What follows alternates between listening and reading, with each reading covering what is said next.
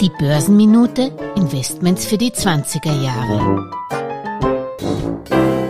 Niedrige Zinsen und eine hohe Inflation ergeben hohe negative Realzinsen, die viele Anleger momentan in inflationsindexierte oder inflationsgeschützte Anleihen flüchten lassen. Und das um jeden Preis, weil Inflation-Linked Bonds als sichere Häfen angepriesen werden. Das sind sie aber nur zum aktuellen Preis leider nicht. Bei inflationsindexierten Anleihen werden fixe Zinsen, der Zinskupon und ein Inflationsausgleich bezahlt. Wie hoch der Ausgleich ist, hängt von der Inflationsrate ab, die man während der Laufzeit erwartet. Derzeit ist schon eine relativ hohe Teuerungsrate für die nächsten Jahre in die inflationsgeschützten Anleihen eingepreist. Das macht sie für meinen Geschmack bereits viel zu teuer, wenn man davon ausgeht, dass die Energiepreise und somit auch die Inflationsrate wieder zurückkommen sollte. Ein Linker ist nämlich nur dann rentabel, wenn während der Laufzeit die tatsächliche Inflation höher ausfällt als die eingepreiste, die erwartet wird.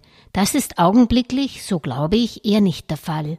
Die in die Linke eingepreiste Inflation wird als Break-Even-Inflation bezeichnet. Sie ist die Inflation, ab der die inflationsgebundene Anleihe rentabler ist als eine Anleihe mit festem Zinssatz. Inflationsgeschützte Anleihen sind komplexe Finanzprodukte, in die ich erst investieren würde, wenn ich mich schon mit normalen Anleihen vertraut gemacht habe. Wenn ich verstehe, dass etwa der Kurs von einer Anleihe, die ich schon besitze, fällt, wenn die Zinsen steigen, weil neue Anleihen besser verzinst sind.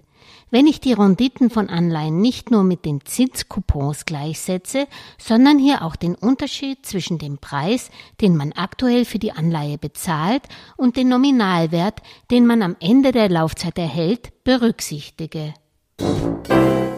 Alles Gesagte ist nur die persönliche Meinung von Julia Kistner und daher keine Anlageempfehlung und keine Rechts- und Steuerberatung. Für Verluste, die aufgrund von getroffenen Aussagen entstehen, übernimmt die Autorin Julia Kistner keine Haftung.